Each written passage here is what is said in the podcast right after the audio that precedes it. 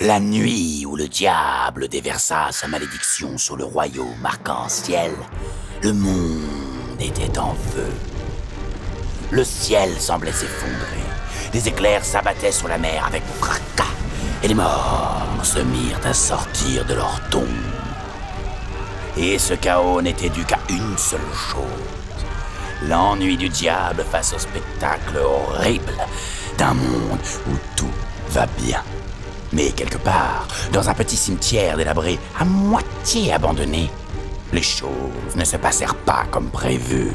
Un squelette sortit de sa tombe, comme ses camarades, pour détruire le royaume. Mais il réalisa que sa sépulture était la seule sur laquelle aucun nom n'était inscrit, ce qui l'empêchait de pouvoir semer la terreur à arc-en-ciel. Car pour un squelette, il n'y avait aucun intérêt à tuer des villageois s'ils ne pouvaient même pas savoir le nom de leur bourreau. Face au regard triste et perdu du revenant, un corbeau qui passait par là se posa près et lui croassa. Hé Vastos Tu devrais aller demander au vieux vagabond, le fou de la forêt. Il connaît tous les noms de tous les gens enterrés ici. C'est d'ailleurs bien pour ça qu'il est devenu fou, si tu veux mon avis. Le petit squelette, que l'on appellera sans nom, ne savait pas s'il pouvait faire confiance à ce corbeau. Car, comme le disait un vieux dicton du royaume arc-en-ciel, le conseil d'un corbeau est rarement un bon conseil. Mais sans nom voulait lever le mystère sur son identité plus que tout, et décida d'écouter le volatile. Il s'enfonça dans l'obscure forêt jonchant le cimetière pour trouver ce vagabond que l'on disait complètement fou. La forêt était calme cette nuit-là, beaucoup trop calme. On ne pouvait entendre que le sifflement du vent passant sur les feuilles mortes, et lorsque celui-ci se taisait, c'était pour laisser la place à un hurlement lointain d'un loup commençant sa chasse. Mais tout était tranquille cependant, jusqu'à... Ouish Sans nom sentit un lien se serrer autour de sa cheville, et voûte il se retrouva suspendu aux arbres, la tête en bas, accroché par comme un espèce de fil très fin, mais très solide. On aurait dit une mouche coincée dans une toile d'araignée.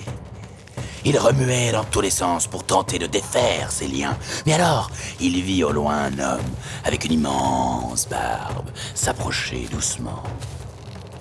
Le vagabond Hurla-t-il. C'est toi le vagabond que je cherche Et toi? Répondit l'inconnu. Tu es le dernier ingrédient de ma potion. Ce corbeau a bien mérité sa récompense. Enfin, je vais pouvoir savoir. Le vagabond claqua ses doigts et d'un seul coup, whoosh, une immense flamme jaillit juste en dessous du pauvre sans nom. La chaleur était telle que son crâne commençait à fondre. Brûle, petit pantin, brûle Hurla le vagabond. J'attendrai jusqu'à ce que tu ne sois que poussière. Et enfin, je vais pouvoir finir ma potion. Mince Pensa sans nom. Je dois m'échapper. Mais comment? Je ne peux pas défaire ce lien. Ah, si seulement je pouvais enlever cette maudite cheveux.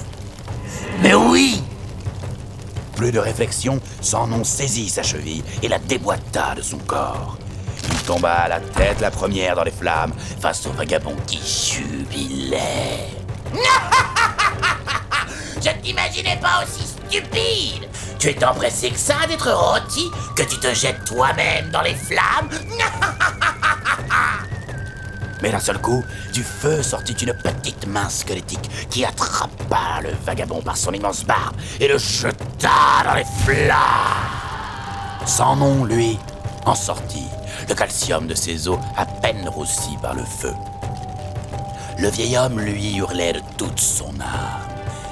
Il s'était fait prendre à son propre jeu, et entre ses cris d'agonie, sans nom parvint à entendre. Je voulais juste savoir mon nom Le feu commençait à s'éteindre, ne laissant que les cendres du vagabond, et son nom continua sa route. il trouva, perdu dans les bois, la petite cabane délabrée de son ennemi. À l'intérieur, il y trouva d'immenses piles de livres en tout genre, des notes, des ingrédients, des potions, des fioles. Alors, c'est pour ça qu'il était si fou, réalisa le petit squelette. Cet homme ne connaissait pas tous les noms du cimetière, il ne savait même pas le sien. Toute sa vie, il a essayé de se rappeler qui il était, tout comme moi. Mais qu'avait dit le vagabond? N'avait-il pas parlé d'une potion de mémoire? Bien sûr. Son nom pourrait donc utiliser la potion pour se rappeler de son nom. Mais quelle potion était-ce? Et n'avait-il pas mentionné un ingrédient manquant? Oh Pourquoi je n'ai pas de cerveau? Je ne me rappelle de rien. Peu importe, une de ces potions doit bien être la bonne, je n'ai qu'à toutes les boire. Et c'est ce qu'il fit. Il but chaque flacon en entier, en n'en laissant pas une seule. Une des potions le fit grandir, une autre lui fit repousser la peau, et une autre encore lui fit pousser cheveux et barbe. Petit à petit, son nom le squelette redevint un humain. Un humain plein de vie, qui respire, avec un cœur qui bat, un cerveau qui pense et tout ce qui va avec. Mais je ne me rappelle toujours pas de mon nom. Et son nom continua sa quête et resta dans la cabane délabrée du vagabond.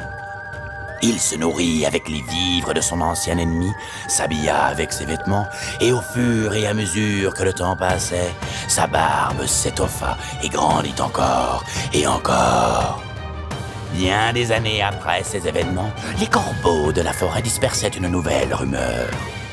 Rumeur disant comme quoi un vieux vagabond complètement fou vivrait dans les bois, hurlant seul la nuit qu'il souhaite se rappeler son nom et à la recherche d'un ingrédient mystère pour finir sa potion.